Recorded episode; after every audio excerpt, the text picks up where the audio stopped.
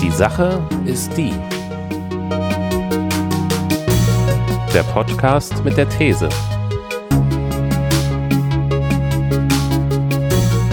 Mit Daniel und Christian.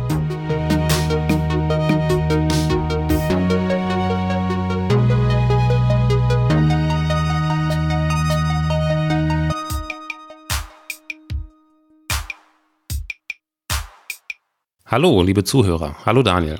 Hallo Christian, grüß dich. Da sind wir wieder und wir sind ein bisschen verspätet. Das liegt äh, an uns, nicht an euch. Offensichtlich, genau. Ja, es tut uns leid. Ähm, wir haben nicht geschafft, den ersten Donnerstag im Monat einzuhalten. Wir waren beide auf Reisen gewesen, da kam uns ein bisschen etwas äh, dazwischen, denn auch wir haben Erwerbsarbeit, die wir dann auch da erledigen müssen. Ja, leider. Nichtsdestotrotz, wir sind äh, für euch da und ähm, wir werden natürlich versuchen, zumindest den Anfang des Monats weiterhin einzuhalten und mit Sicherheit auf jeden Fall eine Folge pro Monat zu produzieren. Aber es wird natürlich sicherlich in Zukunft vielleicht nicht immer nur der erste Donnerstag im Monat sein. Genau, das haben wir uns so mutig vorgenommen, haben wir auch eine ganze Weile durchgehalten. Aber jetzt lockern wir das ein bisschen. Aber keine Sorge, einmal im Monat ist gesetzt. Genau, wir haben es nämlich genau vier Folgen durchgehalten, weil nämlich heute ist die fünfte Folge. Wow. Dann machen wir das schon fünf Monate lang. Also länger schon. Wir hatten ja schon Vorbereitung für die erste Folge insbesondere. Jetzt ist schon eine Tradition, jetzt müssen wir es auch weitermachen. Okay, ja, heute hatten wir uns, haben wir uns ein schönes Thema vorgenommen, das Thema Glück. Und du hast da eine These zu. Genau, ich habe wieder für dich eine These mitgebracht. Das hatten wir Thema Glück, leitet sich ja schon so ein bisschen so aus anderen Folgen ab, was wir ja schon mal ein bisschen diskutiert hatten. Ich erinnere mich an die Folge, ähm, die Folge 3, wo es darum ging, dass Aufmerksamkeit die neue Währung ist. Da klang ja schon ein bisschen so das Thema Glück auch an und ich denke, das haben wir auch dann als Aufhänger genommen. Und ähm, ja, die Sache ist die, wahres Glück gibt es nicht. Das ist meine These. Das hört sich ja sehr traurig an. Ja, das stimmt. Bist du dir sicher? Ja, was ist schon sicher, aber ich versuche zumindest argumentativ bis zum Schluss äh, dafür zu halten. Vielleicht kannst du mich ja sogar vom Gegenteil überzeugen. Okay, mal schauen. Also, wie bist du zu diesem Schluss gekommen? Das ist ja eine sehr weitreichende Aussage. Naja, also wir haben ja immer dieses Ziel, auch in unserem Podcast natürlich zu beobachten. Das machen wir sehr gerne. Und ähm, was gibt es für Veränderungen in der Gesellschaft? Und eine Sache ist mir viel im Freundeskreis aufgefallen, auch bei Arbeitskollegen und auch generell in Gesprächen und auch vielleicht in vielen Texten, die ich im Feuilleton etc. lese. Und da stelle ich fest, und ich denke, das kann jeder für sich erstmal mit Ja beantworten, dass es uns allen so gut geht wie noch nie. Also ein einfacher Vergleich im Vergleich zum Anfang des 19. Jahrhunderts zu heute wird wahrscheinlich jeder sagen, ja, ähm, den Menschen geht es natürlich da deutlich besser, ähm, also heute im Vergleich zu vor 100 Jahren. Aber auf der anderen Seite beklagt sich jeder über Unzufriedenheit, ähm, über, ja, über fehlendes Glück einfach. Die, die innere Zufriedenheit fehlt halt einfach. Und das hat mich stutzig gemacht und daher kam ich just auf diesen Gedanken, mit dir mal über das Thema Glück zu sprechen und genau just diese These aufzustellen, die mir zumindest in meinen Recherchen ja immer plausibel eigentlich wurde. Das heißt aber, wenn du sagst, uns geht es jetzt besser als noch vor etlichen Jahren, dann meinst du damit so Lebensumstände, du meinst damit aber explizit nicht Glück. Du triffst da keine Aussage darüber, ob wir jetzt glücklicher sind, als es die Menschen vor 100 Jahren waren. Nein, das ist natürlich jetzt mal nur darauf bezogen, dass wir sicherlich irgendwie weitreichend mehr Lebensmittel haben, dass wir vielleicht einfacher von A nach B kommen etc. Ich denke, klar, um sich der Sache anzunähern, müssen wir wahrscheinlich erstmal eine Definition treffen, was eigentlich überhaupt Glück bedeutet, würde ich sagen, oder? Das wäre ganz interessant. Genau. Was ist denn, was ist denn für dich Glück? Gut, natürlich, also ich meine, grundsätzlich ist ja die Frage, genau, was ist überhaupt Glück? Und ich meine, ist es irgendwie genetisch verankert? Kann man das kaufen auf Rezept? Oder ähm, warum sind manche Menschen überhaupt glücklicher als manche andere? Das ist ja genau die spannende Frage. Das Lustige dabei ist, ich habe mich mal auf der Sprachseite genähert. Mhm. Bei uns im Deutschen ist es ja so, obwohl wir ein, ein, eine sehr präzise Sprache haben, ist es ja bei uns mit dem Wort Glück etwas ähm, verwirrend. Denn Glück kann ja bei uns ja zwei Dinge ähm, bezeichnen. Einmal das, das, das Glück, also die innere Zufriedenheit, und auf der anderen Seite wird ja auch mit Glück bezeichnet, wenn ich immer im Lotto ähm, gewinne. Und wenn ich jetzt mal ähm, in das Englische gehe, da wird es ja deta wesentlich detaillierter ähm, besprochen. Da gibt es ja Luck, äh, Pleasure und Happiness. Also das heißt also zunächst mal das Luck ist also dieses Zufallsglück, was wir zum Beispiel im Lotto haben. Mhm. Der Pleasure ist also der, wie würde ich es mal nennen, der, der Genuss des, des Momentes, also die Unbeschwertheit, die Freude, die Genüsse des Körpers, die Genüsse des Geistes, die einfach zu spüren. Und am Ende natürlich das Lebensglück, also das Happiness. Wie würde ich es beschreiben? Sagen wir das Glück mit dem Ziel und den Sinn des Lebens zu bezeichnen quasi. Mhm. Wie meinst du das, das Letztere? Ja, weil natürlich letztendlich, sag mal, alle anderen Ziele nur auf das eigene oder das Glück anderer quasi zielt. Und das meine ich damit, dass man also quasi das genau in diese, in die, auf diese Konzentriertheit beschränkt. Also Glück kann, Glück kann man als das Ziel bezeichnen oder aber auch andersrum als den Sinn des Lebens quasi, weil letztendlich das, das Ziel nur das eigene oder das Glück anderer quasi beschreibt. So rum würde ich es nennen. Mhm. Ja, das stimmt. Also da ist die englische Sprache in der Hinsicht wirklich vielfältiger mit genau diesen drei Begriffen. Wir benutzen da den Begriff Glück tatsächlich relativ inflationär. Man hört ja relativ oft, oh, da habe ich aber Glück gehabt. Und damit ist nur irgendwie, so wie du sagst, ein Zufallsglück. Das ist so ein kurzer Moment, der damit beschrieben wird. Das hat jetzt nichts mit so einem tieferen Gefühl zu tun. Ja, genau. Mit wahrem Glück meintest du dann sicherlich nicht das Zufallsglück? Nee, sondern natürlich das, das Lebensglück, die, das, die Happiness, wie dann jetzt der Engländer quasi sagen würde. Mhm. Aber auch nur das. Also nicht Pleasure, meintest du. Also nicht dieses Vergnügen. Das spielt natürlich damit rein. Ich meine, das Vergnügen, das ist natürlich wesentlich leichter zu, zu erreichen. Klar, sicherlich an vielleicht an unter Umständen finanzielle Dinge gebunden. Aber ich meine wirklich einfach das Lebensglück, die, die innere Zufriedenheit, der Sinn des Lebens quasi. Mhm. Und das glaube ich, und da kommen wir dann sicherlich im Laufe der Sendung auch drauf, dass das wirklich ähm, schwer zu finden ist. Oder es gibt es unter Umständen gar nicht. Meinst du, dass allein jetzt im Deutschen, wo wir nur diesen einen Begriff Glück haben, oder wir haben ja nicht nur diesen einen Begriff, aber er wird halt oft synonym verwendet für Glück im Sinne von einem tieferen Gefühl und Vergnügen. Meinst du, das wird oft verwechselt? Ähm, jetzt steigen wir schon relativ tief ein. Ich würde sagen, ja. Ich glaube, wenn jemand am Wochenende in eine Disco geht als Beispiel, dann, wenn ich ihn hinterher interviewen würde und es war ein guter, ein guter Abend gewesen, würde er sagen, ja, ich habe mich sehr glücklich gefühlt. Mhm. Ich wiederum glaube, dass das nur dann wieder mit Pleasure zu gleichzusetzen ist, denn er hat ja in dem Moment sicherlich Spaß gehabt, aber er hat, weil er sich vielleicht seine Gedanken auch abtötet bei diesem Vorgang, ähm, sage ich mal, also was er abtötet, ruhig stellt, nicht abtötet, ruhig stellt, hat er nicht seine innere Zufriedenheit irgendwo in dem Moment halt gefunden. Also das kann man vielleicht auch, aber ich, ich würde erstmal diese These quasi vertreten. Mhm. Oder wie würdest du das beschreiben oder wie würdest du das sehen? Ich glaube, dass das sehr oft verwechselt wird, Vergnügen und Glück. Dass das viele Menschen gar nicht so richtig auseinanderhalten können. Für mich ist das insofern ein Unterschied, weil ich kann das sehr klar abgrenzen. Und Vergnügen, das ist eher so eine Momentsache. Das ist etwas, auf das man hinarbeitet. Man hat ein Verlangen, das Verlangen wird erfüllt und dann empfindet man Vergnügen. Mhm. Was ein klar definiertes Ende hat. Sobald man sich sehr dem Vergnügen hingegeben hat, hört es ja irgendwann auf. Mhm. Also des Genusses wandelbare Freude, recht schleunigst der Begierde Flucht. Man hatte ganz viel Hunger, dann hat man was gegessen und das ist ja, das ist ja toll. Ne? Man hat dieses Mangelerlebnis, das befriedigt man dann, das ist der tolle Moment, wo das beides zusammenkommt. Der Mangel und die Befriedigung. Und dann ist es aber weg, dann ist ja der Mangel weg. Und dann ist auch das tolle Gefühl weg. Und wenn man das immer häufiger macht, also zum Beispiel jetzt auf Essen bezogen ganz fein essen geht, irgendwann weiß man das ja auch gar nicht mehr so zu schätzen. Das Vergnügen lässt ja nach. Ja, der abnehmende Grenzen nutzen halt einfach. Ne? Genau, und das ist eine ziemlich gute Abgrenzung meiner Meinung nach, so eine Daumenregel, wenn man das nicht so gut unterscheiden kann. Ich glaube, Vergnügen, das hat Abnutzungserscheinungen. Aber wahres Glück hat es nicht. Mhm. Würde ich auch so sehen. Es gab ja auch schon damals in, in, in der Historie, sage ich auch mal, die Überlegung zu sagen, das, das kollektive Glück zu beschreiben. Also wenn der Einzelne glücklich ist und dann man versucht einfach über die Summe, über die Menschheit insgesamt quasi ähm, das, das Glück zu definieren. Also das Ziel war früher auch mal gewesen zu sagen, ich möchte, sag mal, die gesamte Menschheit glücklich ähm, haben quasi. Und das Problem war nur an der Geschichte früher gewesen und ähm, Nietzsche war ja auch ein, ein Verfechter davon, dass natürlich dann Religion etc. sowas natürlich ausgenutzt haben, also dass ideologische ähm, Hintergründe dort stattgefunden haben. Und dann war es natürlich nicht mehr wirklich das, das wahre Glück der gesamten Menschheit, weil es natürlich dann einfach gesteuert war. Sowas kann natürlich einfach dazwischen kommen. Vielleicht wurde auch so ein bisschen dieser Begriff äh, auch wieder fehlgedeutet. Unter Umständen, ja. Ich meine, das ist ja eigentlich ganz spannend, was du sagst, in Form von, wenn man mal auf diese Forschungsseite ähm, übergeht. Zu einem ist natürlich diese Glücksforschung tatsächlich noch so ein, ein sehr, eine sehr, sehr zarte äh, Pflanze. Es gibt viele Papers darüber, über Wutforschung, Aggressionsforschung, Depression etc., aber tatsächlich die, diese Glücksforschung ist noch relativ jung. Also es geht vielleicht noch wie 10, 15, 20 Jahre halt zurück. Und das leuchtet natürlich auch ein. Glücksforschung funktioniert eigentlich nur äh, durch Befragung. Also in dem Moment bist du gerade glücklich oder halt eben nicht. Und wenn man Leute auf der Straße fragt, da gibt es zwei, zwei Phänomene eigentlich.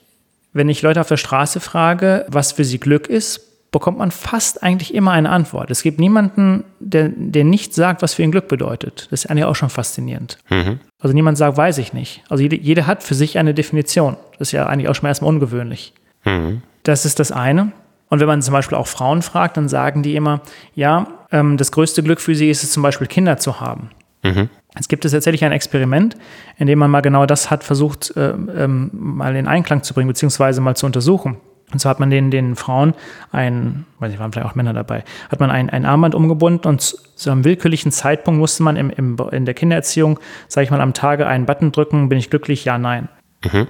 Das hat man gemacht und hat es dann hinterher ausgewertet und man kam dann zu dem Ergebnis, obwohl die Frauen alle vorher gesagt haben, Kinder ist das größte Glück für mich, ähm, dass Kinder genauso glücklich machen wie putzen. Hm. Hm, ist ja irgendwie doof. So, und, und das ist, glaube ich, exakt das, was du gerade sagst mit der Verwechslung einfach. Es geht halt eben nicht darum, dass man in dem Augenblick ähm, das immer Glück empfindet, aber wenn man abends in der Wiege steht und das Kind einem anlacht, dann hat man eine gewisse Erfüllung. Ja? Und das ist das Gleiche, als wenn ich einen Berg besteige. Natürlich freue ich mich vielleicht darüber, wenn ich einen schönen Wald sehe. Aber ich habe in dem Moment ja nicht ein Glücksgefühl nach dem anderen, sondern das wirkliche wahre Glücksgefühl kommt ja, wenn ich irgendwie in der Hütte sitze und mir einen Kaiserschmarrn bestelle und über meine Tat drüber nachdenke und beziehungsweise, dass, dass ich vielleicht auch müde bin und denke, boah Mensch, ich bin heute irgendwie 10 Kilometer oder 20 Kilometer gewandert. Und das ist, glaube ich, das Ganze, was du gerade wieder sagst, dieses Verwechseln von Pleasure, das ist ja wirklich in diesem Fall auch der Genuss des Momentes, dass ich in dieser Hütte quasi sitze und, und dem Lebensglück. Ich glaube, das zeigt auch nochmal ganz genau, wie da die Verwechslung einfach stattfindet. Mhm. Ja, also ich habe verschiedene Definitionen von Glück gefunden und eine, wo ich gar nicht so mit gerechnet hätte, äh, ist von Also Kant. ich wollte damit sagen, Kinder produzieren kein Glück, aber sie produzieren einfach Sinn. Das wollte ich einfach damit sagen. Entschuldigung, habe dich unterbrochen.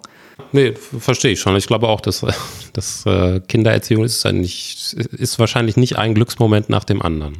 Ja. Aber äh, es gibt sicherlich viele stressige und auch sehr vergnügliche Momente. Und das wird ja auch so sein. Genau, ich meine, ich glaube, wir, wir unterliegen halt einfach der Illusion, dass halt Glück und Sinn identisch ist. Und das ist halt eben nicht der Fall.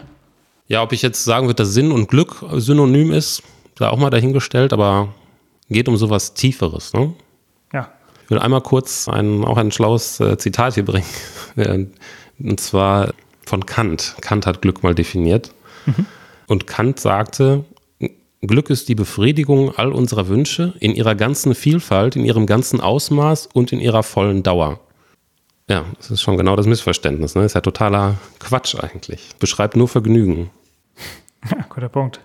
Für, für mich hat Vergnügen und Glück, und das sind beides zwei positiv belegte Begriffe, ist schon, oder ist verständlich, dass man die nah zusammenrückt. Mhm. Für mich haben die unterschiedliche Richtungen.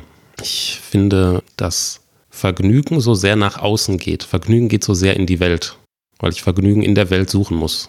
Das kann ich irgendwo da draußen finden. Und Glück hat eher die Richtung in mich rein oder in mir drin. Das ist eher so ein Zustand mhm. und eben kein Moment. Und der hat mit der, mit der Außenwelt eigentlich so in seiner reinen Form nicht so viel zu tun. Der hängt dann nicht so, so arg dran. Also die Außenumstände, die können schon begünstigen, dass ich mir meines Glückes, meines Glücksgefühls gewahr werde. Aber trotzdem hat es meiner Meinung nach nicht so viel mit dem zu tun, was in der Welt passiert, was um mich herum passiert, was in meiner Umgebung passiert, sondern es passiert was in mir drin. Und äh, daran kann ich das auch ähm, relativ gut unterscheiden. Vergnügen und Glück.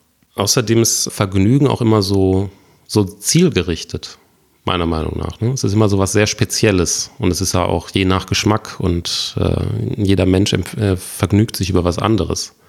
Du hast ja gerade auch gesagt bei dieser Umfrage, jeder konnte was sagen zu Glück. Es waren aber wahrscheinlich ganz viele unterschiedliche Dinge, die da gesagt wurden. Ja. Das ist ja auch ein Riesenbegriff, Glück. Und wenn man sich die, die, die Forschung nochmal anschaut, dann haben die Leute dann Glück bestätigt, wenn etwas passiert ist, was nicht erwartet wurde. Also wenn die Erwartungshaltung niedrig war und dann etwas Überraschendes passiert ist, dann haben die Leute Glück empfunden. Auch da glaube ich, dass das eher in Richtung Vergnügen geht. Denn äh, mit Erwartung ist das ja so eine Sache. Wir Menschen, wir springen ja auf zwei Dinge sehr, sehr an. Zum einen, wenn etwas Unerwartetes passiert, so eine Überraschung. Mhm. Oder wenn etwas Erwartetes passiert. Wir stehen auch total darauf, wenn Erwartungen erfüllt werden. Und das ist für mich beides auch an Vergnügen gekoppelt. Ich glaube nämlich, dass Glück sich eher dadurch auszeichnet, dass es eben nicht an Erwartungen gekoppelt ist. Dass es mit Erwartungen eigentlich gar nichts zu tun hat. Exakt, genau. Übrigens, wo wir gerade bei, bei Pleasure sind und es steht gerade vor mir bei Genuss, ich habe mir für heute vorgenommen, ein Bier während der Sendung zu trinken. Und werde ich mir jetzt mal eingießen. Vielleicht empfinde ich ja auch Glück dabei. Das wollte ich immer schon mal machen. Das ist so ein bisschen wie in der Werbung eigentlich, oder? Hm, ja, ich äh, trinke ein, ein Glas deutsches Wasser. um es mal mit Harald Schmidt zu sagen. Ich wollte noch einen Punkt machen.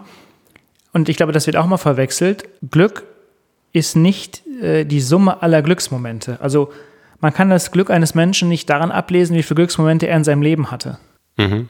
Es kann nur ein Moment gewesen sein, aber der kann stärker und weitreichender sein als vielleicht fünf aufsummiert. Mhm. Ich glaube, das, das ist auch nochmal sehr wichtig zu, also finde ich zumindest zu betonen.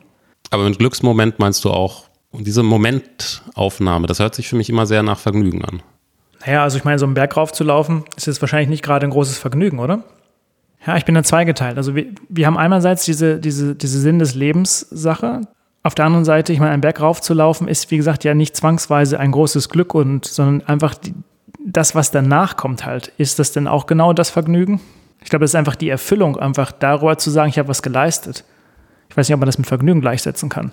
Ich glaube, das geht alles so in die gleiche Richtung. Ich habe auch mal so Gedanken drüber gemacht, über so, so simples äh, Vergnügen. Also wir hatten ja schon mal drüber gesprochen, dass die Werbung uns suggeriert, Glück kann man kaufen, beziehungsweise Glück muss man kaufen. Mhm. Was auch immer man sich da kaufen kann, das bereitet einem Vergnügen. Das hat mit Glück nichts zu tun. Aber wir sind halt gut darin, diese Momente des Vergnügens, die wir vielleicht für Glücksmomente halten, so zu strecken.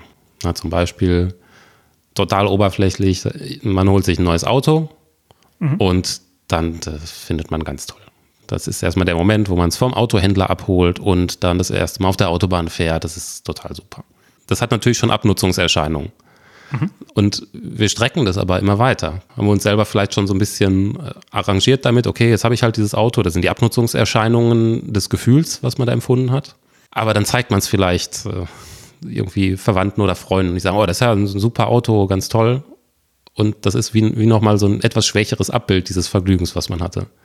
So können wir das natürlich auch sehen. Ich bin, es macht mir Vergnügen, auf einen Berg zu steigen und hinterher äh, erinnere ich mich dann nochmal dran. Ist ja auch wieder wie so ein Abbild dieses Gefühls, ein etwas schwächeres. Du das gerade das Glück kann man nicht kaufen. Ich meine, also demnach umgedreht, verkaufen kann man kein Glück, aber was natürlich sich gut verkaufen lässt, ist einfach ein Glücksversprechen, was natürlich tagtäglich passiert. Genau, das passiert. Das ist ja das, wo man sich einkauft. Ich versuche mal dagegen zu halten. Ich sage, dass man doch Glück kaufen kann.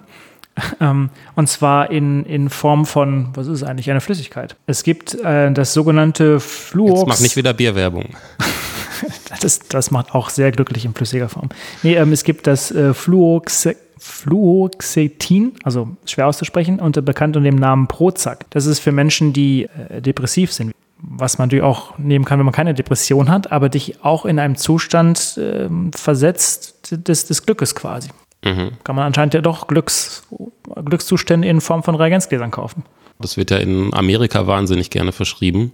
Das nehmen ja da Leute zum Teil wie Smarties dann müsste ja Amerika das glücklichste Land der Welt sein. Du willst lachen. Es gab tatsächlich eine Umfrage. Ähm, allerdings ist die vor Trump passiert. Ich weiß nicht, ob es schon eine neue gibt quasi. Man hat Amerikaner gefragt und ähm, 30 Prozent aller Amerikaner auf einer Skala von 1 bis 10 haben tatsächlich 10 gesagt, dass sie sehr, sehr glücklich sind. Und nur 10 Prozent haben gesagt, sie sind ähm, äh, gar nicht glücklich. Mhm. Also die Amerikaner mitzählen zu unter anderem den glücklichsten Menschen quasi. Aha. Na, zumindest laut eigener Auskunft. Äh, ich weiß nicht ganz genau, wie da jetzt die Methoden sind bei der Glücksforschung. Da wird viel mit Befragung und Selbsteinschätzung gearbeitet, oder? Ja, genau.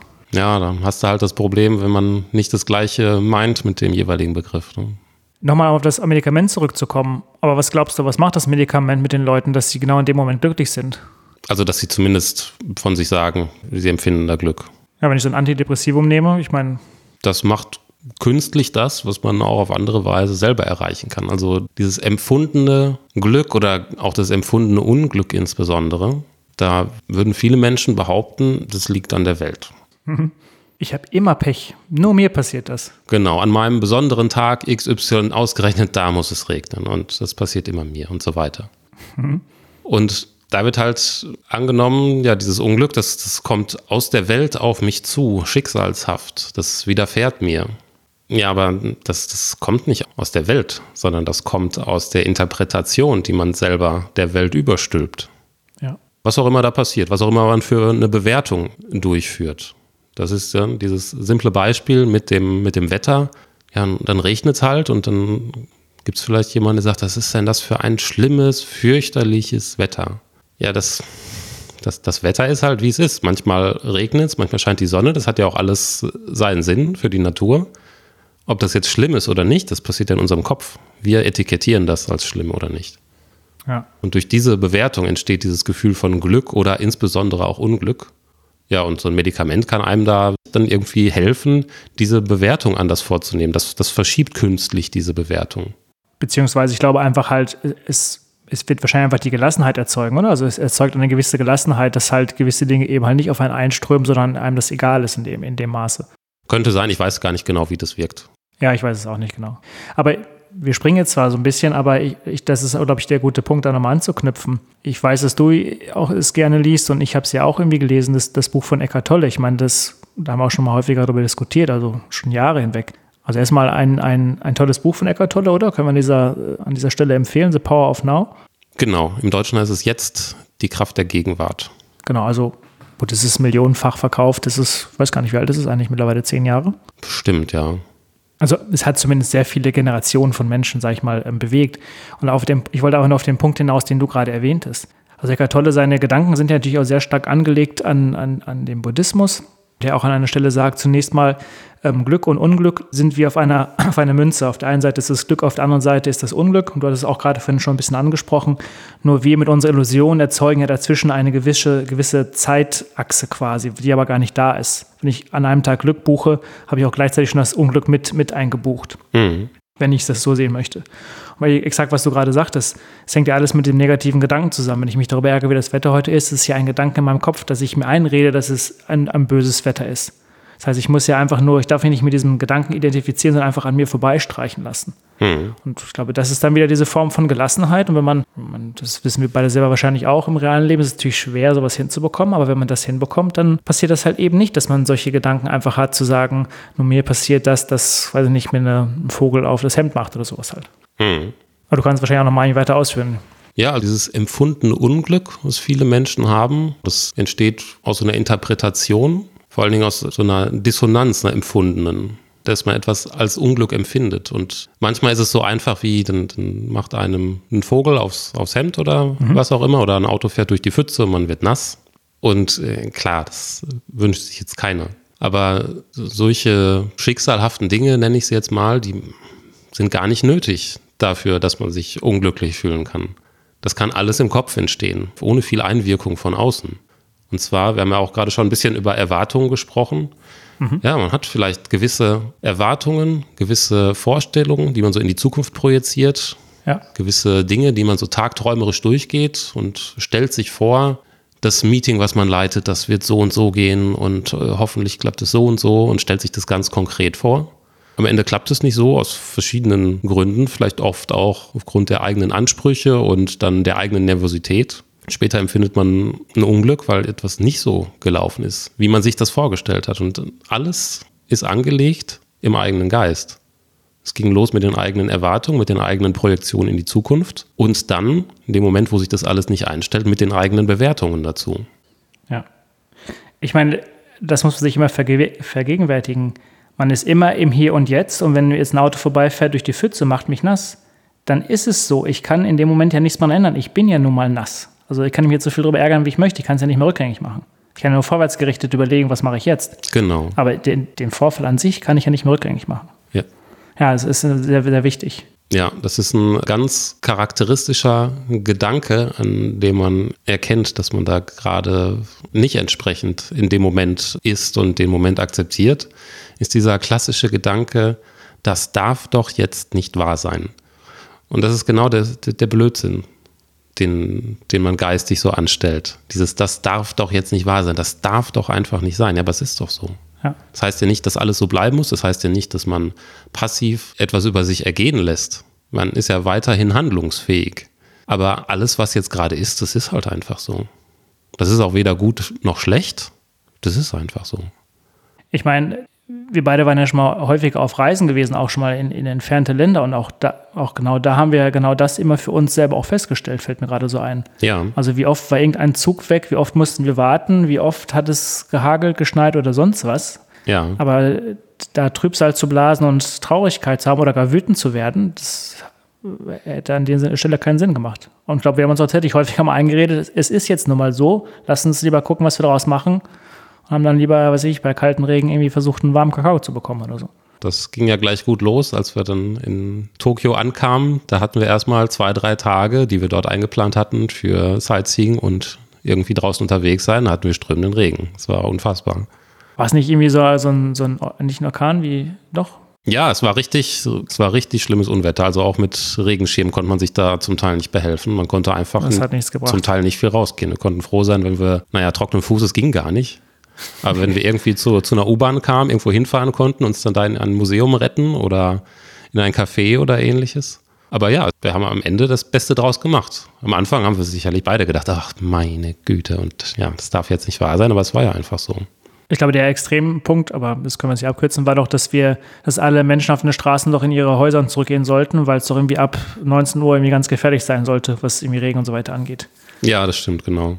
Ich wollte noch mal einen Schritt zurück wir haben jetzt so ein bisschen über das Philosophische gesprochen, wir haben jetzt so ein bisschen über Buddhismus mit einfließen lassen, was wir vielleicht noch außer Acht gelassen haben. Das ist aber auch, finde ich, sehr spannend ist, wenn wir auf die biologische Seite nochmal gehen. Mhm. Unser Gehirn muss hier immer wach bleiben. Das war also das Ziel der Evolution, äh, der Evolution, weil wir müssten ja überleben. Also wir müssen überleben und es war nicht das Ziel, glücklich zu sein. Das heißt, unser Belohnungssystem im Kopf ist also gleichzeitig ein, ein Lernsystem. Das heißt, alles Neue finden wir erstmal toll und gewöhnen uns daran und werden wieder neugierig. Das heißt also, was uns als Art so erfolgreich gemacht hat, ist also der Gedanke, dass es woanders schöner sein könnte als hier. Das heißt also, rein biologisch gesehen geht es also darum, dass wir unser Glück suchen, aber dass wir das Glück nie finden. Hm. Weil sonst hätten, hätten wir nicht überlebt. Hm, also diese, diese Spannung, die wir gerade besprochen haben, meinst du, ist so ein, so ein biologischer, biologisch angelegter Mechanismus. Exakt. So eine, so eine Triebfeder. Genau also Triebfeder immer nach was Neuem zu suchen und ja nicht zu, zu verharren an einer Stelle und einfach nur um den Trieb zu haben und unter Umständen vielleicht zu überleben. Das galt wahrscheinlich früher noch mal wesentlich stärker, als es noch heute galt oder gilt. Ähm, aber damals war es sehr wichtig gewesen. Das hm. finde ich halt auch sehr spannend. Hm. Ja, ist die Frage, wie man es jetzt interpretiert. Ne? Ist das was Gutes, dass man dauernd in diesem Unruhezustand ist?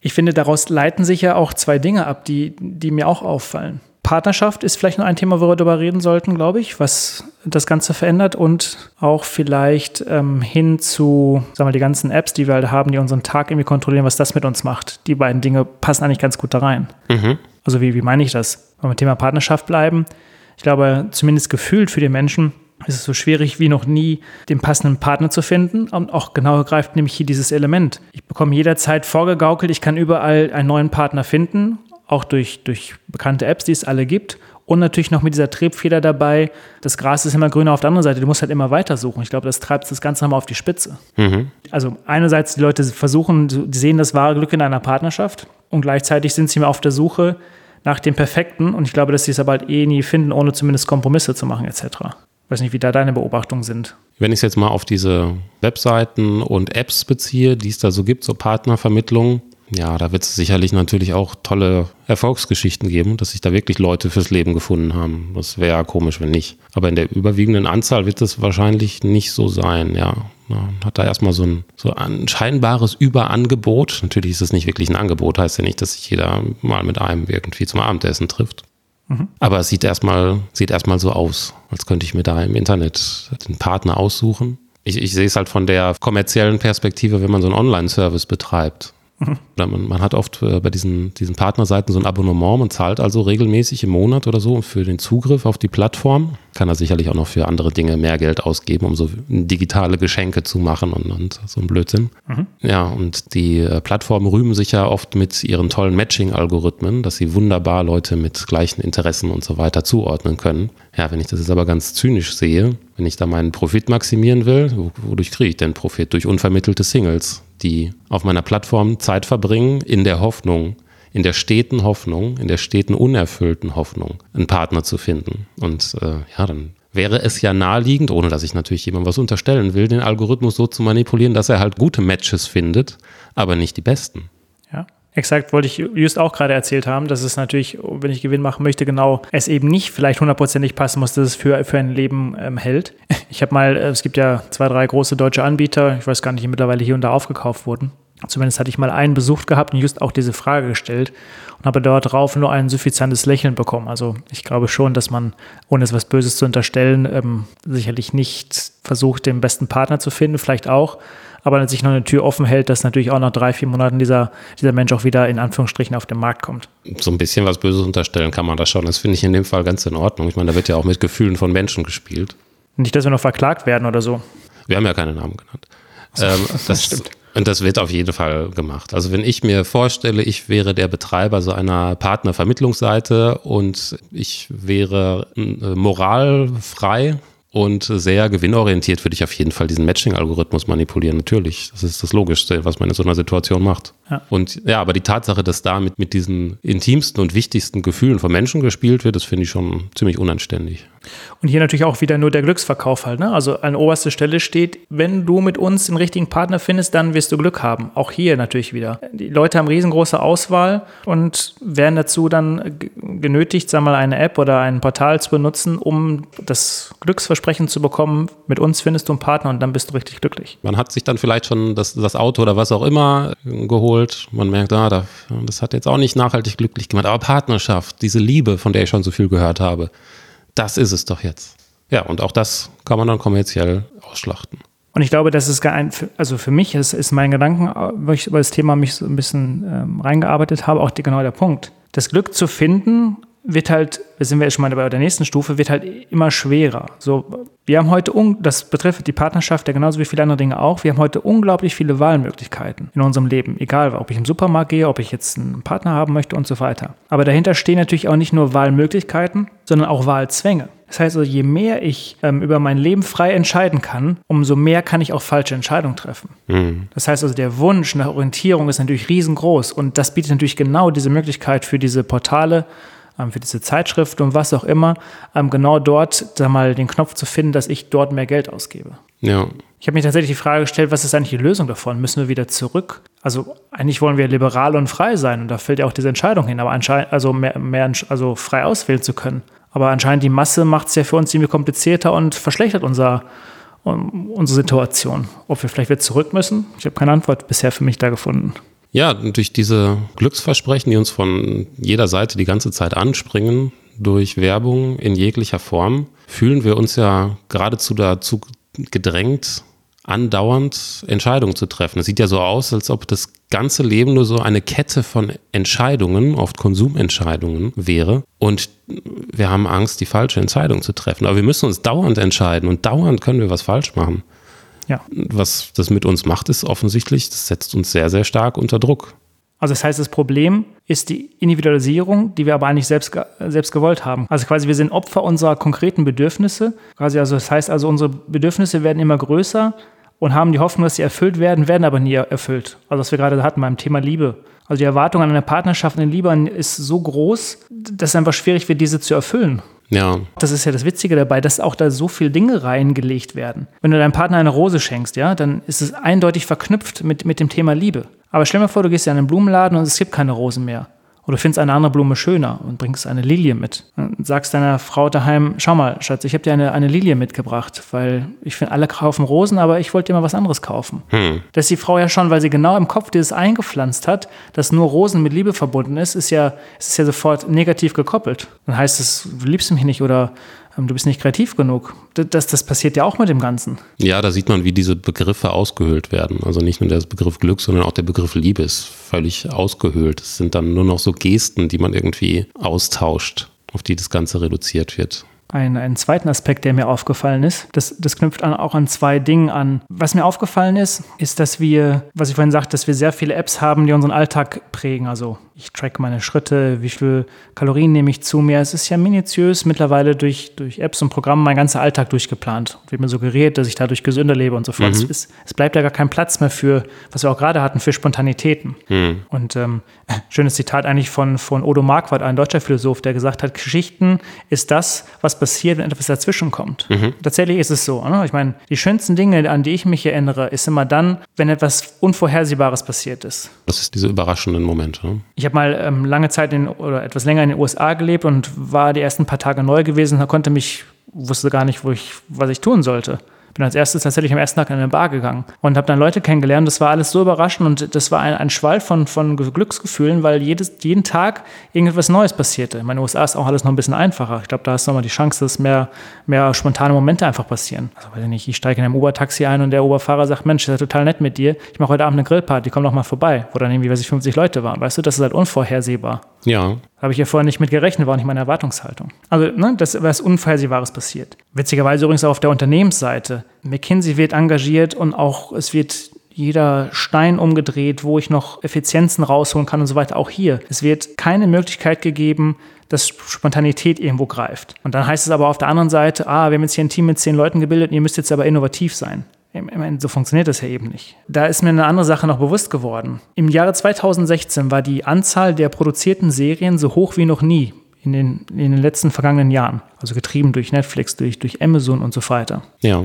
Wir haben beide auch als Student viele Serien geschaut, aber bei Weitem, das weißt du auch aus deiner Erinnerung, gab es nicht so viele Serien und so, so ein großes Angebot wie heute. Und das ist, glaube ich, genau das, was passiert, dass dadurch, dass unser Leben so arg durchgetaktet ist, wir uns flüchten in eine andere Welt, in der uns eine Fiktion, in der uns quasi Geschichten äh, erzählt werden, wo auch etwas Überraschendes passiert.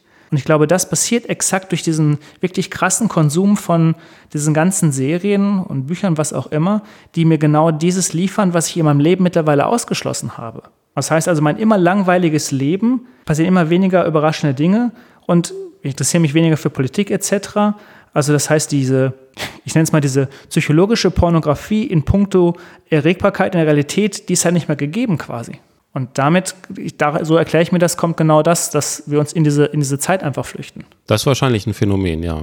Wobei das alles ja nur, also selbst diese sicherlich tollen Momente, die du da hattest in, äh, in Kalifornien, mhm und wo du sagst, ach Mensch, Spontanität ist schön und viele Leute sind nicht mehr spontan und gucken viel Serien, stimmt alles, sehe ich genauso. Aber das ist jetzt nur eine, da differenzieren wir jetzt nur verschiedene Arten von Vergnügen aus. Also ich halte das alles nicht für Glücksmomente. Auch wenn das tolle Momente sind. Ich will das jetzt nicht äh, schmälern in irgendeiner Form. Aber ich glaube auch nicht, dass diese Momente, wo du dann in der Kneipe warst und das bestimmt ganz toll war und so, dass das Momente von tiefem Glück waren. Ich glaube, das waren eher Momente von freudiger Erregung, die du da empfunden hast, so wie ich dich kenne. Ja, stimmt. Hm. Gut, wir hatten ja am Anfang diese, Glücks, diese, diese Glücksbeschreibung, aber zumindest in diesem einen Moment war es zumindest eine Form von, von dem. Ja, wie, du, wie hast du es gerade benannt? Eine Glückserregung oder?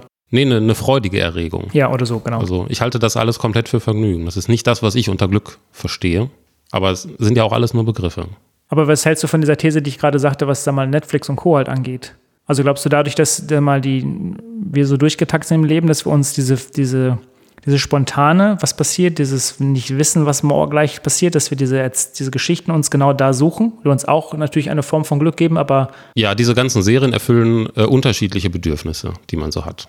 Auf jeden Fall. Also schauen wir uns hm, eine der wahrscheinlich erfolgreichsten Serien äh, aller Zeiten an, Friends.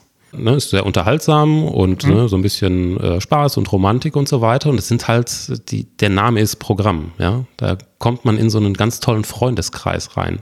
Und das ist ja vielleicht was, was sich viele Menschen so wünschen würden. So ein unbeschwerter Freundeskreis sind ja sechs Leute, glaube ich, ne? Mhm. Drei Männer, drei Frauen. Das erfüllt zum Beispiel dieses Bedürfnis nach Gruppenzugehörigkeit, Anknüpfung. So, dann gibt es wahnsinnig spannende, wendungsreiche Serien. Denken wir an was weiß ich, an Lost, an Breaking Bad oder ähnliches. Ja, da wird dann eher das Bedürfnis nach Nervenkitzel und nach Überraschung, nach, ja, nach diesen Überraschungsmomenten erfüllt. Und was all diese Dinge gemeinsam haben, ich glaube auch, das ist, ist halt so eine, so eine Auswirkung von dieser Atemlosigkeit, in der wir uns befinden, das sehe ich genauso. Sobald du irgendwie eine Serie oder einen Film schaust, hast du ja relativ wenig Gehirnaktivität. Das ist ja auch messbar, wurde ja auch gemessen, dass man, wenn man vorm Fernseher sitzt, dann tut sich im Gehirn nicht so wahnsinnig viel. Mhm. Denn das sind Momente, in denen wir von den eigenen Gedanken befreit werden. Wir müssen nicht mehr unsere eigenen Gedanken denken, sondern wir klinken uns in einen anderen Gedankenstrom ein. In dem Fall den Gedankenstrom zum Beispiel von den Autoren, Serienmachern und Schauspielern. Insbesondere von den Autoren natürlich. Ja. Und das ist dann, wird dann als entspannend empfunden. Ich bin plötzlich nicht mehr mit meinen eigenen Gedanken belastet. Aber auch das sind dann meiner Definition nach keine Glücksmomente, die man hat, mhm. sondern es ist nur so ein, so ein Ruhemoment.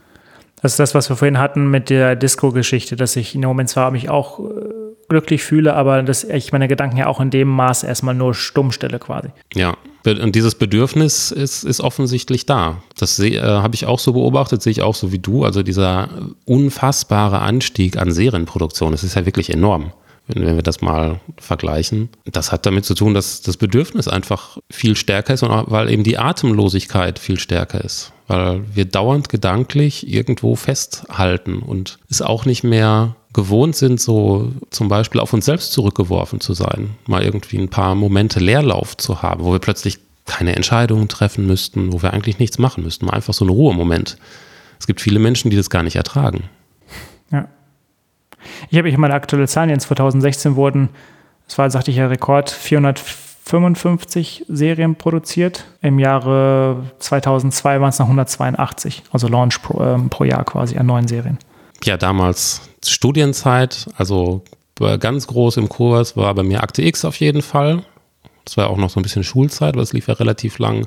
Und äh, das können wir jetzt ja auf jeden Fall mal sagen. Wir haben äh, beide mit großer Begeisterung Buffy geguckt. Buffy im Bann der Dämonen. Das stimmt. Und das war richtig gut, kann man sagen, was man will. Ich fand das ganz toll. Und da war es ja auch noch so ein Happening gewesen. Da gab es nur eine Folge pro Woche, man hat sich mit mehreren Leuten getroffen und so fort. Donnerstags war das, glaube ich, immer, ne? Ja, das kann sein, ja. Hm. Ich meine, das ist ja das, das Witzige eigentlich. Ich meine, diese, dieses Fiktionsbedürftige, was wir gerade hatten, ich glaube, die Diskussion wäre nochmal eine extra Folge wert, aber das, was uns wirklich von Tieren unterscheidet, dann ist es zumindest nicht viel, aber das Fiktionsbedürftige. Ich glaube, das ist auch nochmal der große Unterschied. Und ich glaube, es ist auch ein großes Problem, wie gesagt, in, in Unternehmen. Also man macht irgendwie zehn Leute, die, wo man denen sagt, hier, ihr müsst jetzt aber kreativ sein, ihr müsst jetzt die Firma voranbringen. Aber Kreativität ist ja nicht zwangsweise auch da, um Dinge zu lösen. Ich meine, welches Problem hat denn Mozart oder Rembrandt gelöst? Das ist auch so in, in unseren Köpfen so eingebrannt, wir sind nur noch da, um Probleme zu lösen. Nein, wir müssen nicht immer nur Probleme lösen. Vielleicht gibt es auch gar keine Probleme. Ich glaube, das muss man sich auch nochmal bewusst machen an dieser Stelle. Ja, viele dieser Probleme sind von uns selbst gemacht, auf jeden Fall. Die Sache, was, was du gerade meinst, äh, jetzt löst mal das Problem und seid kreativ, ist meiner Meinung nach auch wieder so eine Aushöhlung oder Kaperung eines Begriffes, in dem äh, Fall des Begriffes Kreativität. Was hat das groß mit Kreativität zu tun, wenn ich mir da irgendeine neue Abrechnungsmethode, Excel-Tabelle oder ähnliches überlege ja. oder eine Restrukturierung einer Firma, um irgendwo noch ein bisschen Profit rauszuquetschen? Das hat doch nichts mit Kreativität zu tun. Das ist in dem Fall ein, ja, irgendwie ein Euphemismus auf jeden Fall. Ich weiß nicht genau wofür, aber mit, mit dem, was ich unter Kreativität verstehe, hat das nichts zu tun. Und in diesen Momenten, die einem dann da auf der Arbeit gegeben werden, also das sind dann ja irgendwelche Taskforce-Meetings, die man gerne hat und ähnliches, habe ich auch schon alles mitgemacht. Das ja. ist gar nicht der Raum für Kreativität, das fühlt sich überhaupt nicht kreativ an. Ja, sich ähnlich. Ich meine, und darum gibt sich ja auch, sag mal, die großen Firmen wie Google etc. so viel Mühe, um natürlich zumindest einen Zustand von dessen zu erzeugen, halt, dass du Lego-Spielen in deinem Strandstuhl sitzt und dann vielleicht an einem Tag eben nicht vor deinem PC und dann vielleicht mit deinen Kollegen sprichst und da auf neue Ideen kommst. Ne? Ich glaube, man kann zumindest schon ein richtiges Arbeitsumfeld für das Ganze halt schaffen. Aber ich glaube, wie gesagt, zumindest sehe ich das nicht bei deutschen Unternehmen. Da ist mir noch nie untergekommen, dass man da genauso eine Freiheit einfach hat. Hm. Ja, muss man genauer hingucken. Kann natürlich auch sein, dass das einfach nur so eine vergnügliche Traumwelt ist, die da konstruiert wird, damit die Leute halt gut performen. Aber ja, wer weiß. Das ist ja übrigens auch so, dass das knüpft so ein bisschen an, an Konsum natürlich an, was mir gerade bei Netflix anfällt. Die Anzahl der Möglichkeiten, die ich mittlerweile auch kaufen kann, um A, meinen Konsum natürlich zu stillen, aber auch genau, was du gerade sagst, eben keine freie Minute der Stille zu haben. Ich kann jetzt abends überlegen, spiele ich ein Computerspiel, gucke ich eine Serie, wenn ja, welche also auch hier wieder diese Vielfalt, welches Buch lese ich. Also ich muss ja auch hier jedes Mal an jedem Abend mich entscheiden für ein Ding und mich gegen etwas anderes entscheiden. Also das heißt, ich gehe unter Umständen schon, wenn ich mir das so einrede, unglücklich ins Bett. Mhm. Also die, die Vielfalt an Produkten, die ich nutzen kann, um meine stille Minute jetzt damit auch noch zu füllen. Auch die ist gigantisch groß, fällt mir gerade an dieser Stelle halt auch ein. Klar, du hast ja immer was verpasst. Ja, genau. Das ist ja eine Wahl zwischen mehreren total attraktiven Alternativen. Ja, kannst du ja nur eine aussuchen. Kannst vielleicht noch Fernsehen gucken und noch nebenher das tolle iPad-Spiel spielen. Das geht vielleicht noch, aber dann hast du halt nicht das Buch gelesen. Ne, noch ein Hörbuch dazu, das wäre ein bisschen viel. Also das heißt, also letztendlich ist es ja, wie ich jetzt auch mit in unserer Unterhaltung feststelle, eigentlich immer das gleiche Schema eigentlich. Das Glück kann ich nicht kaufen, uns werden nur Glücksversprechen verkauft. Wir haben eine, eine, eine riesengroße Masse an, an Möglichkeiten, zwischen denen wir uns hin und her bewegen und entscheiden müssen und immer mit der Angst, das Falsche zu tun.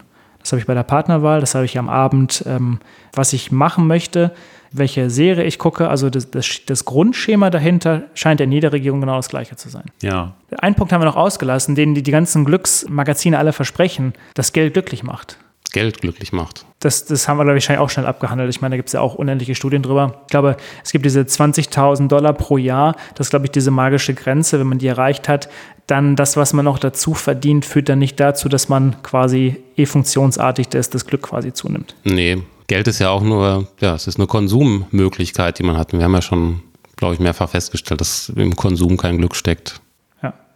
Mir fällt gerade eine, eine, eine Geschichte noch ein. Du hattest ja vorhin von den Leuten gesprochen, die sich selber einreden, Mensch, ähm, immer passiert es mir, dass ich unglücklich bin und so fort. Ne? Ja. Es gibt ein äh, interessantes Experiment ähm, von Professor Richard Wiesmann, der hier an der Universität in UK quasi unterrichtet. Der hat das mal untersucht. Man hat in einer Zeitung eine Anzeige geschaltet, wo drin stand, wenn Sie besonders glücklich sind oder besonders unglücklich, dann melden Sie sich bei uns. Ähm, wir brauchen Sie für die Forschung. Hm. Gut, es hätten sich natürlich die Leute gemeldet, die besonders glücklich sind und unglücklich sind. Parallel gab es in der Zeitung aber drei Seiten weiter. Äh, wenn Sie diese Anzeige sehen und glücklich oder unglücklich sind, dann kriegen Sie auch noch 400 Euro on top. Mhm. Also sind diese Leute jetzt zu dieser Universität gekommen, zu diesem Experiment. Und die Leute, die sich per se schon glücklich fühlten, haben auch diese Anzeige gesehen, wo man diese 400 Euro bekommen konnte. Mhm. Aber die Leute, die per se sich unglücklich fühlen, haben diese Anzeige übersehen, weil sie mit sich so selbst beschäftigt sind, dass sie auch gar nicht mehr offen sind, um Überraschungen zuzulassen oder vielleicht irgendwie andere Dinge wahrzunehmen. Mhm. Lustigerweise hat man in diesem Warteraum auch dann auf dem Teppich noch Geld versteckt. Und da das gleiche Prinzip.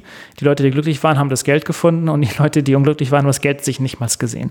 Also exakt das, was du auch gerade nochmal beschrieben hast, also jetzt nochmal hier zumindest mit einem Experiment auch nochmal beschrieben. Ja, das ist ja sehr interessant. Ja. Ich kann nur eine Sache erzählen. Man hat Untersuchungen gemacht bei ähm, Oscar-Preisträgern. Hat also ähm, Schauspieler genommen, die einen Oscar gewonnen haben in der Haupt- oder in der Nebenrolle, hat die ins Verhältnis gesetzt zu einer Kontrollgruppe, also gleich verteilt Männer, Frauen, Alter etc., die keinen Oscar gewonnen hat. Und das über Jahre hinweg quasi und hat dabei festgestellt, dass die Menschen, die einen Oscar gewonnen haben, tatsächlich im Schnitt 3,9 Jahre länger leben. Oh. Aha. Also der Oscar macht dich so glücklich, dass du gleich noch länger lebst. Okay, ob da jetzt so eine hohe Korrelation ist, klingt Klingt auf jeden Fall so äh, wie eine Studie, die gerne zitiert wird, auf jeden Fall. Ja, das gibt es ja auch. Ich habe äh, von einer Untersuchung oder einer Befragung gelesen unter, äh, ich kannte den Begriff gar nicht, unter Quadriplegikern. Das sind Menschen, die eine Querschnittslähmung haben, die sich auf alle vier Gliedmaßen erstreckt. Und zum einen wurden die dazu befragt, wie sie sich, nachdem äh, dieser Zustand eingetreten ist, wie sie sich da gefühlt haben und äh, eine sehr große Anzahl hat auf jeden Fall angegeben, dass sie auch Selbstmordgedanken hatte.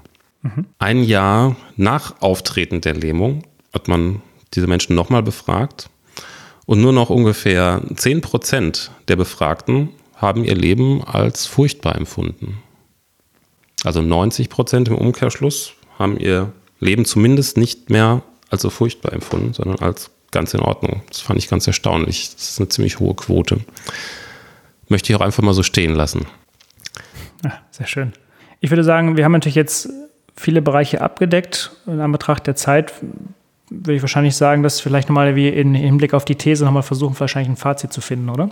Oder hast du noch irgendwie einen, einen Bereich in der Gesellschaft, irgendwie, den du sagst, noch ansprechen möchtest, der auch da reinpasst? Nee, ich würde gerne noch darauf zurückkommen. Also das, das wahre Glück, dass es das nicht gibt, war die These. Würdest du das jetzt immer noch so sehen oder würdest du sagen, wahres Glück ist falsch verstanden? Also Punkt eins, ich glaube, das haben wir jetzt auch tatsächlich auch schon in unserer Unterhaltung gemerkt, dass wir manchmal aneinander vorbeigesprochen haben, weil wir nicht die richtige Definition quasi hatten. Mhm. Also ich würde sagen, ja, das Happiness, das wahre Glück innerlich, ich glaube, das kann tatsächlich wahrscheinlich, kann man finden, wenn man möchte. Ja. Muss man auch unter Umständen gar nicht.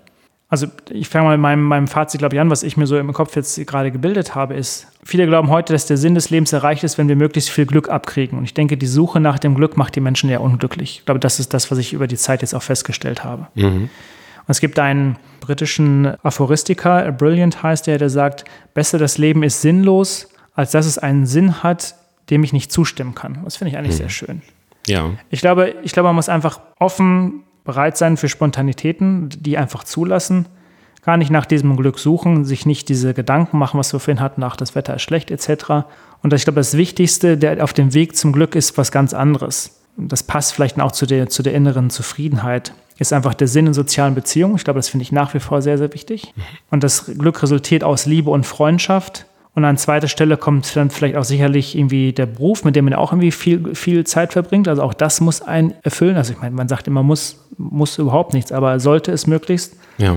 Ich meine, aber wenn man zumindest das schöne Gefühl hat, eine sinnvolle Arbeit zu tun, dann ist es ja auch einfach toll. Ich glaube, das sind einfach die, die drei Dinge, die ich einfach zusammenbringen möchte, zu sagen, ähm, nach dem Glück zu suchen macht keinen Sinn, das macht, ist, macht unglücklich einfach zu sagen, ich, ich hege meine Freundschaften, äh, die Liebe zu meinem Partner etc. Ich versuche eine erfüllende Tätigkeit zu tun und ich glaube, dann kommt der Rest auch einfach von alleine. Das heißt also, um deine Frage nochmal zu beantworten, das wahre Glück, die innere Zufriedenheit, ich glaube, die kann man halt schon finden. Am einfachsten wahrscheinlich, wenn man nicht permanent auf der Suche ist, sondern wenn man es einfach zulässt. Mhm.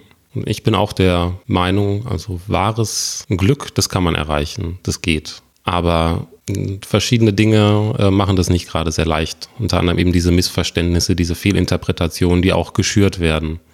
Was ich noch einmal da zum Ausdruck bringen will, ist, was ich vorhin gesagt habe, diese Vergnügen versus Glück und diese unterschiedlichen Richtungen. Vergnügen nach außen gerichtet, Glück nach innen gerichtet.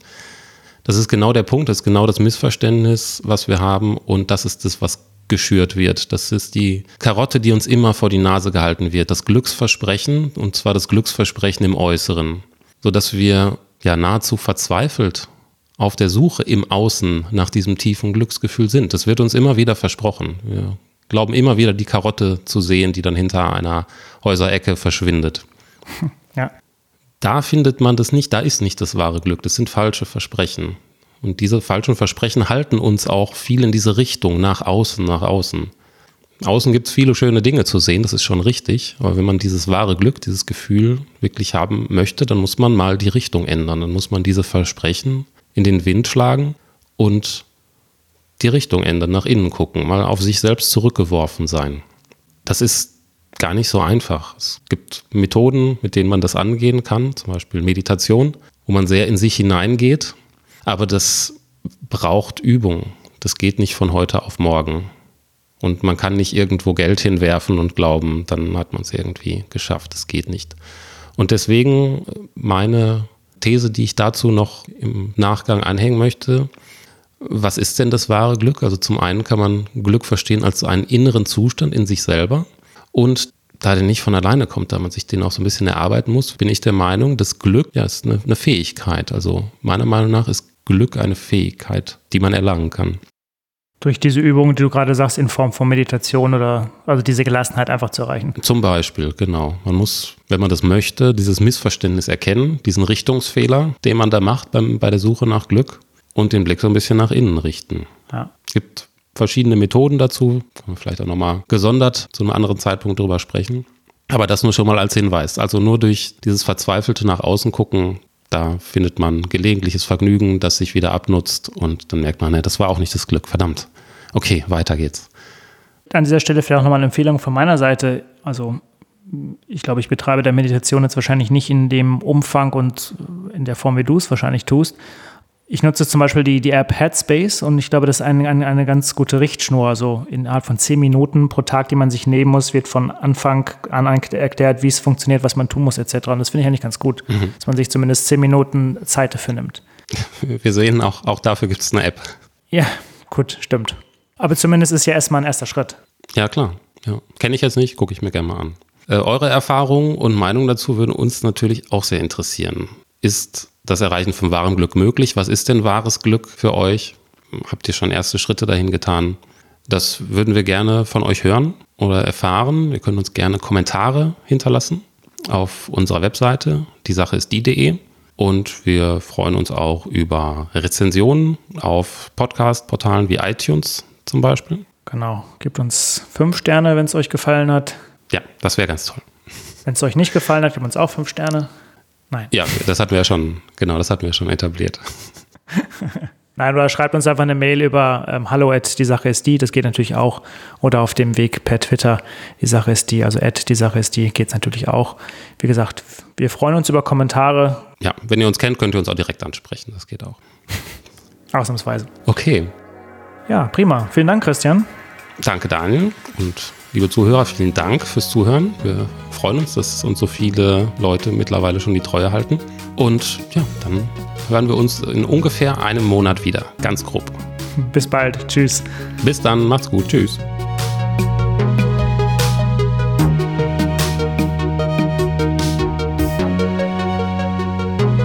Die Sache